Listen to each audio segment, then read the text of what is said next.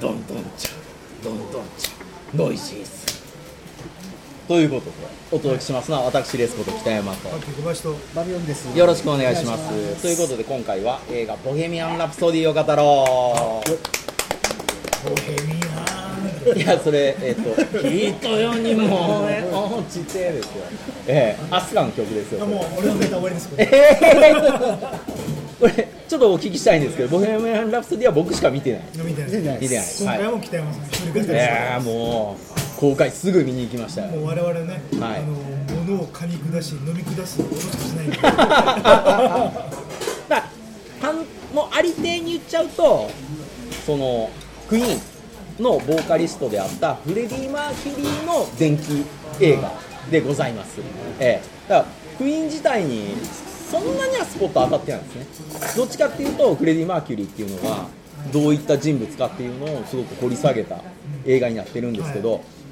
フレディ・マーキュリー、まあ、ご存知ない方のために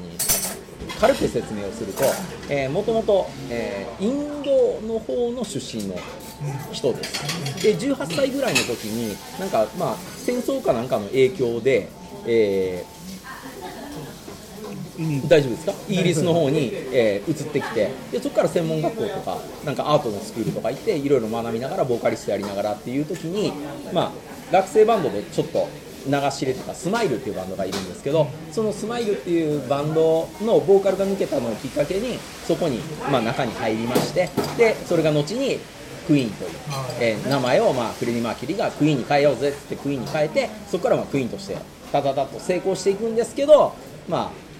フレディ・マーキュリー自体にはこう実は闇がありましたえところですね、えーで実はフレディ・マーキュリーっていうのは HIV のあの合併症、えー肺炎かな。で1991年亡くなってますのでその亡くなるまでの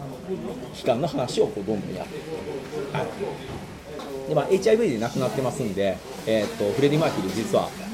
ゲイでいろんな人とねいろんなこ性交渉を。ゲイの人が結構そう多い。HIV としてはかかったっていう。そうあの結構いかがわしいところでね移されるみたいな話が多かった時期で、はい、それのまあもう本当に象徴的な人物になってしまったっていうので知られております、はい、でもうだからその最初に男性に興味を持ち出すフレディから表現してる。んですええ、だからもう、あのーアメリカツアーにこう行ってみんなツアーバスみたいに乗るじゃないですか、じゃーっと乗って。で移動中にドライブインみたいなところに入って、みんなで飯とか食ったりわーわーわーとかってやってるんですけどその時にねこうアメリカンの男性がねひげをぶわーっと蓄えた男性がこうシャリシャリってジーパンこうパッツンパッツンのジーパンですよね。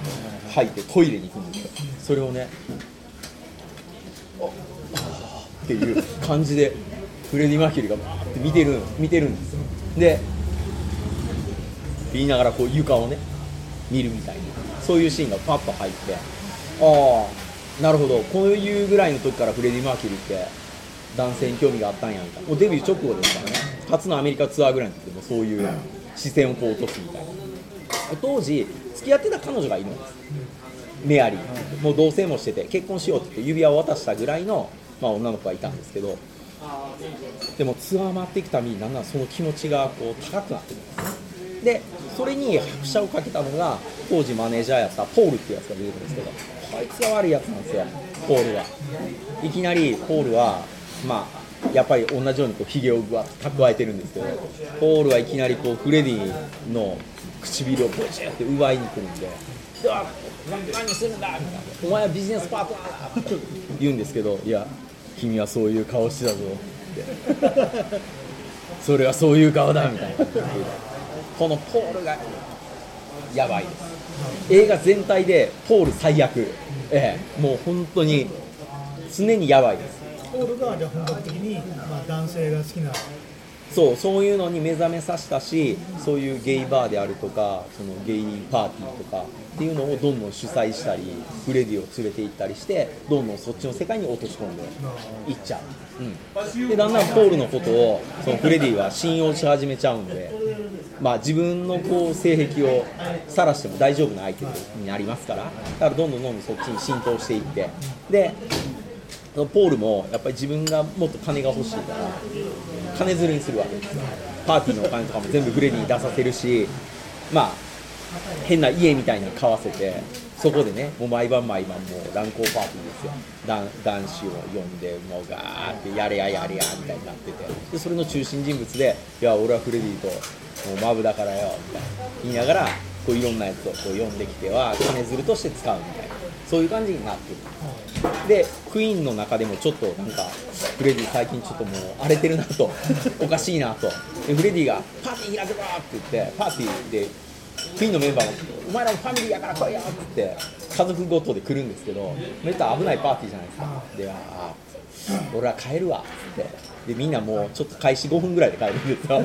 帰るっつって。でブライアン・メイも帰る間際に「いやお前たまに趣味悪いけど今日は最悪やぞ」っつって スーって帰るみたいな。でもうフレディはどんどん孤立してきてでメアリーにもカミングアウトしたせいでメアリーも家を出ていくわけですよね。でもどんどんどんどん寂しくなってもう家に猫ばっかり飼ってるわけですよね。猫ね最終的には7匹ぐらいになってましたけどね、ええ最初は2匹ぐらいでこうあーにゃーっつってって可愛がってましたけどまあこの辺はね身を持ち崩してそのポールにどんどん寄っていってでクイーンのメンバーのことも悪く言い出すんですよ。でどうせお俺がいたからお前クイーンはうまくいったんだって、まあ、よくあるパターンですね。で結局何ブライアンお前はただの天文学者になってたよ。俺と一緒にやんなかったらよみたいな、うん、でもうあのロジャー・テイラーってやつもいるんですけどドラムのやつね、うん、ロロジャー・テイラーってお前お前もあれだよって。どうせそんなしょぼいところで人生終わってたよって言って。でベースのお前お前はまあ、うん、何者にもなってないよみたいな。そしたら一応俺工業系の免許持っててみたいな。ああいいよみたいな。言ってて。でまあ仲違いして出て行っちゃって。実はもう俺は CBS と契約結んだとソロで結んだからって。まあクイーンは辞めないけどソロもやらせてくれと。息が詰まるっつって出て行っちゃうんですね。でそうは言ったもののもうポールにいいように使われてますから。いいように使われてはこうねなんかいっぱい酒のパーティーを毎晩やりながらレコーディングは延々させるっていうどんどん極悪環境に持ち込まれて、まあ、フレディは映像の中ではもう軽く血を吐いてましたね。結構あって。誰みたいな。なんで俺の人生こんなに寂しいんやろみたいな感じになってるところでかつての、まあ、恋人のメアリーがスーッとやってきて何やってんの、うん、あなたのファミリーはここにはいないわと。あいつらはもう終わってんのよ。みたいに言ってあー。確かにそうかもしれないクイーンのメンバーもみんなあなたと連絡取りたがってたしライブエイドっていう地球を救えのライブあるのに全然連絡取れないじゃない。みたいな言って。いやそんなライブのことは俺今初めて聞いたみたいな。全部ポールが切ってんやん。って。もうダメダメ。みたいな言われて。で、まあ、ようやくちょっと目が覚めてですね、えーまあ俺瞑想してたのかなみたいな感じになって、えーフレディ・マーキュリーがクイーンに戻ってくるという。本当にあのヒゲになってくるえーっとね、もうそのちょっと前です、ポールに浸水しだした頃に、ひげを生やしだして、で、クイーンのメンバーからも、なんだお前ら、クローンかとか言われて、まあ裸はサスペンダー持ってるあ、もうその頃か、もうだから、だんだんおかしくなってきて、最初来た時に、えー？って、ポールになってるみたいな、メンバーもちょっと、いやいや、お前、ちょっとひげはとかって言うんですけど、いや、いいだろうみたいな感じで僕は。ポールの最初ファッションポールっていうか、え当時のゲイの最新ファッション。あれが。うん。ファッションっていうかさひげを蓄えピチピチの服を着るっていうのが多分。男の条多分件多分そうそうだったみたいです。じゃあとりあえずじゃあトラドラの丸尾でしたっけ？はい。彼は最新のファッションをあげと着てるあもうやってまクリスすマスパーティーで。ええ。あれフレディですから。ええ。いやもう多分そっちの道にこう行ってんのかもしれない。それ北村。おかしいですね、ええ。俺はエロ可愛いかってええ。あちょっと危ない。もしくは彼が意味を分からずにやってたのね。いやわかるでしょ。いやー分かんない。わかんないですかまあこの前編を通じて一つ言いたいことは本当に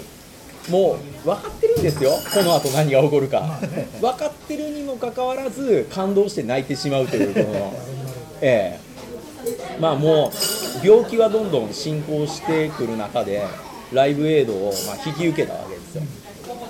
クイーンにも戻ったわけですよ。ただもう酒とあれの生活が続きすぎて声が出なくなったんですよでリハーサルやってて「いやー」とかって「お前らの演奏はもうバッチグーやねんけど俺の声が」っていう。でもあと1週間くれと絶対仕上げてくるからっていういろいろこう裏話もありでポールと縁を切るんですね。縁を切った後本当にあの好きになったジム・ハットンっていうおじさんがいるんですけどそのおじさんとようやくなんかいい感じになるんですよ、うん、ようやく見つけたぞって言って電話番号調べまくったよって言ってでそのハットンに、うん、っていう感じでボーイフレンドになってで親にも紹介しに行って、うん、ベストフレンドなんだ友達なんだって言って親に紹介して親とも仲悪かったんですね、え自分がインドの方の出身やっていうことをなんかあんまり言いたくなかったからフレディ・マーキュリーっていうのはもう完全に解明した名前で本名は全然違う名前があるんですけどもう自分で勝手に変えちゃったんですよ名前を。もうそれは嫌だ違う人間になるんだって変えた名前やったから。でも親にもそのもうちゃんとカミングアウトできるようになったと、うん、でこれで今日ライブエイドに俺は行ってくるからもうあのお世話になった兄弟親に、まあ、ちゃんとキスを送るからちゃんとテレビで見ててくれって言って、まあ、会場に行って。でそこからライブエイドの伝説のライブが始まるわけですけどもこのライブエイドがもう僕が子供の頃から何回ともなく何かあるごとにブートのビデオで見て、ええもう今なら YouTube ですか？上がってるやつを何回も僕は見ている。言ったらクイーンのライブってやべえなすげえなっていうやつの象徴的なライブなんですよ。それの裏側がこんなにぐちゃぐちゃになってたのかっていう、ええ。もう崩壊寸前やったしやばかったしポールとは手を切ったけどまだメンバー間もギクシャクしているし。でいざライブにライブエイドにメアリーを呼びます。メアリーの旦那を呼びます。で今のジム・ハットも呼んでるんですでで3人で仲良く舞台袖で見てるんですよ。でピアノをこう弾きながらやるよっていう顔するんですけどあの顔がそのまんまライブエイドの映像と一緒なんですよ。っていうことはえあれって彼氏の方見てたのかっていう。マジかよっていう。制作がブライアン・メイとあのロジャー・テイラーがやってますんで元、まあ、今の現クイーンのメンバーですがエクセクティブプロデューサーで入ってますからもうほぼ間違いないと思うんですよ。その、まあ、細かいエピソードに関しては若干創作はあるんでしょうけどあとまあ僕が知る限り僕は結構クイーン好きですから昔から。あのジム・ハットンが、えっと、フレディの死後にあの告白も出してるんですよ。それを読んだ限りでは87年にエイズだっていうことをあの医者に言われたというふうになってるんですね。でハットンの言ってることが多分正しいとは思うんです。でその後メンバーにも告げた。とそうするとライブエイドと時間が前後するんです。でもそれはドラマですからあの映画の中やから、はいはい、先に告白してる方がドラマチックでかっこいいじゃないですか。だからメンバーに実は俺はエイズなんだっつって分かったみたいなんで納得するシーンがあるんですけどあれは多分時間軸が前後してるとかあるんでしょうけど基本的にはもうずれてない話としてはブレずにもうちゃんとそういうあの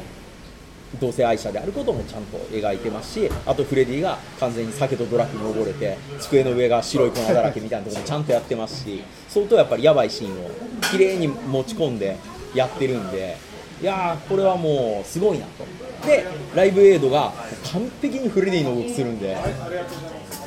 恐ろしいですよ。今のその役者のこう頑張りうん、丹波哲郎の大霊界ではなかったぐらいの。いやあれはあれですごいですいやすごいですけどもそのフレディとか、まあ、クイーンになりきれてるっていうのがすごいですね。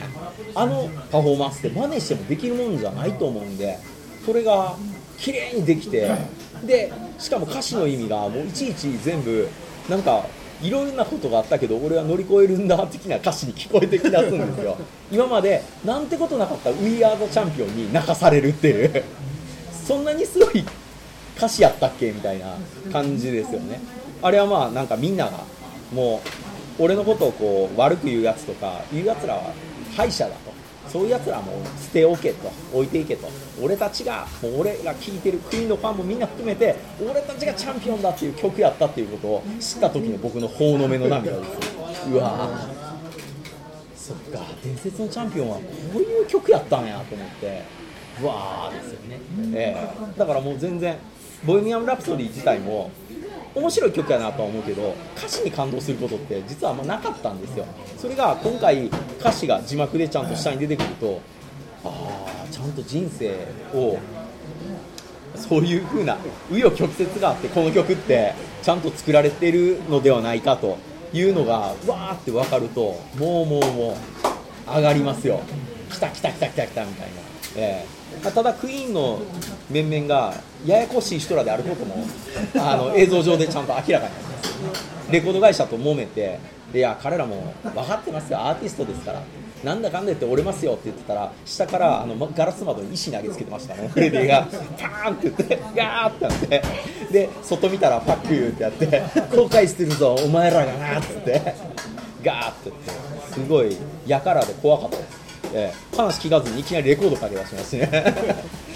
うん、君たちのねあれはどうフレディ何やってんだみたいな。勝手にグイーってレコードかけて。あーあーってやってるから。あいつら抱えるの大変ですよ、うん、EMI も結構しんどかったと思いますよ。売れるからこうね雇ってますけど、まあ、そういうシーンが満載で。これはねあのクイーン知らない人も見た方があの面白いと思いますし。知ってる曲ね何個か流れますけど。ああいうのの意味がこう知れるっていうかであともう音楽電気ものここまで来ちゃうと次ジョン・レノンやるらしいんですけどそれとちょっと対抗するってなると結構大変じゃないかなと、うん、小野のあたりちゃんとやるのかいややるんじゃないですか？昔あったあの「陽子」っていう映画ありましたけどあれでもかなりはっきり表現はしてましたよ。なんかあのジョン・レノンが出てって違う愛人とねメイパンと過ごす日々とかそういうのもちゃんと描いてたりあと陽子の息子をね無理やりドライブだっつって連れてったんやけどジョンがあのドラッグやってたんで車の運転しくってあの事故るとか あのいろいろ。それであの面会者でにやったとかね。いろいろそういうのをやってた。んで、うん、まあまあまあなかなかこれはあの面白かったです。でブライアン・シンガーが一応監督ってことになってるんですけど監督はどうやら降板させられてるみたいですね。うん、なんか最後は全然違う、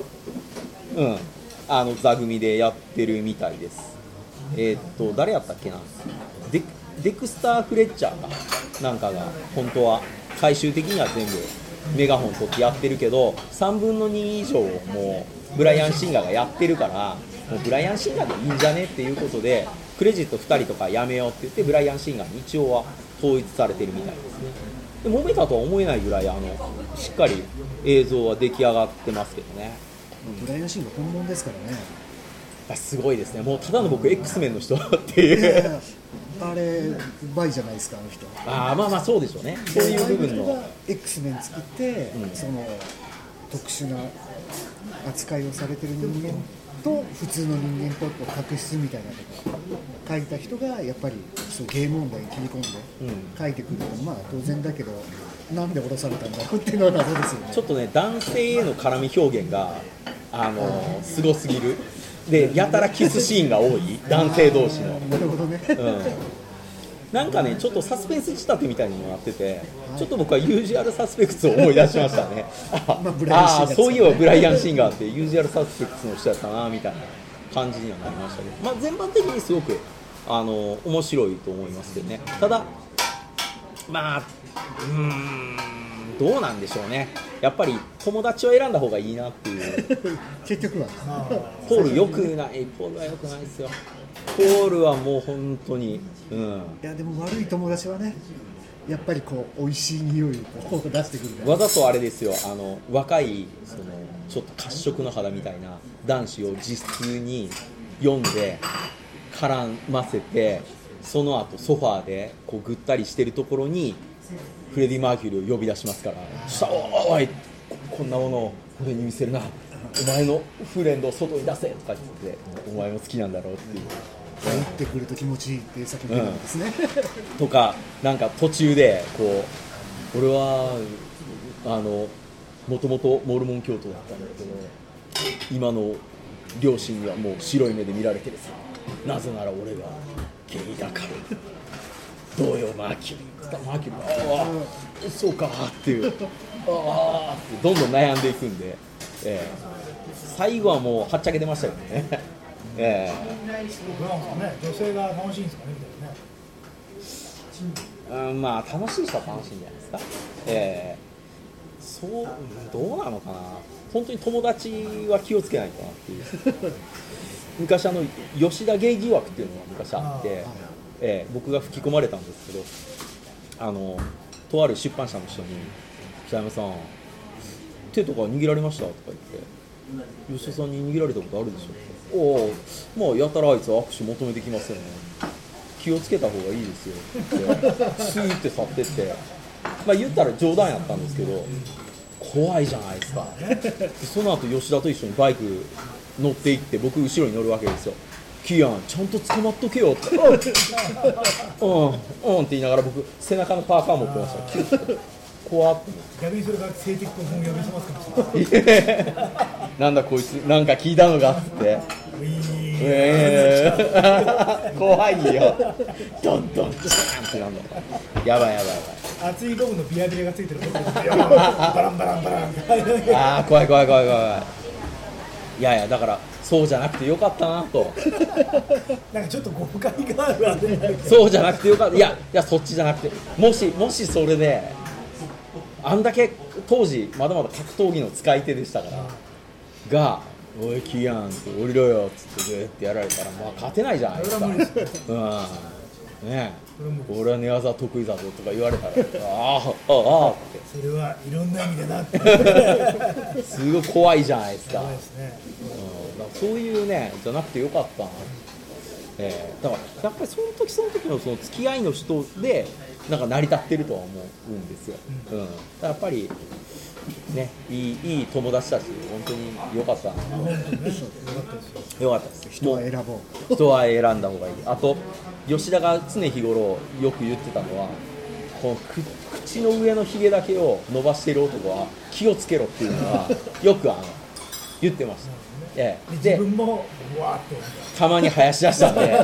怖い。おーっていう来始めたかって。いやそれの話聞いた次の日ぐらいに水野晴郎先生のところに行くんだけど行くって言われて絶対行かへんって言って。昨日の今日でそれかっていう。これのことじゃないのかっていう。やめろよっていう話で。僕は水野晴郎先生とだから会わなかった、ええ。僕だから生前会ってないんじゃないかな。まあまあまあ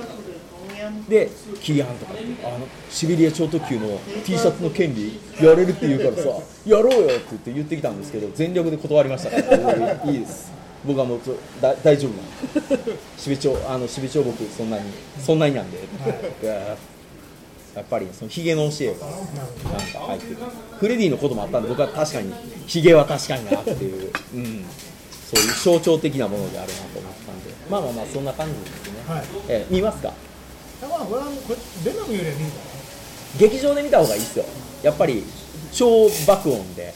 ええ、もう名曲たちが。キラークイーンとかボヘミアン・ラプソディはもうらボヘミアン。いや違う違う違う違う。それだからあの喉の枯れた桂木、えー、とゆきさんでしたっけ、ええそれ違う人なんで。今の式でもあんまりよくわかんないと思うんで、ええそういう感じで。ぜひねはい。ババブルさんどうですか？見見には。多分見るとは思いますやっぱ映画館にはちょっと、い、やはい。行った方が面白いと思うんですけ 4DX ど、ね、えあのブチューンところでブチューン飛んでくるの嫌ですよそれ。やだやだやだ。やだうん。でまあ地味なんですけどクイーンの他のメンバーも超似てますからね。うん。ブライアン・メイとかはもう本当そっくりすぎてどっからこんな役者見つけてきたんやって。フレディももう乗り移ったかのようなタバコの吸い方しますからね。ドキュメンタリーで見たフレディそのものやっていう。相当見たんでしょうけど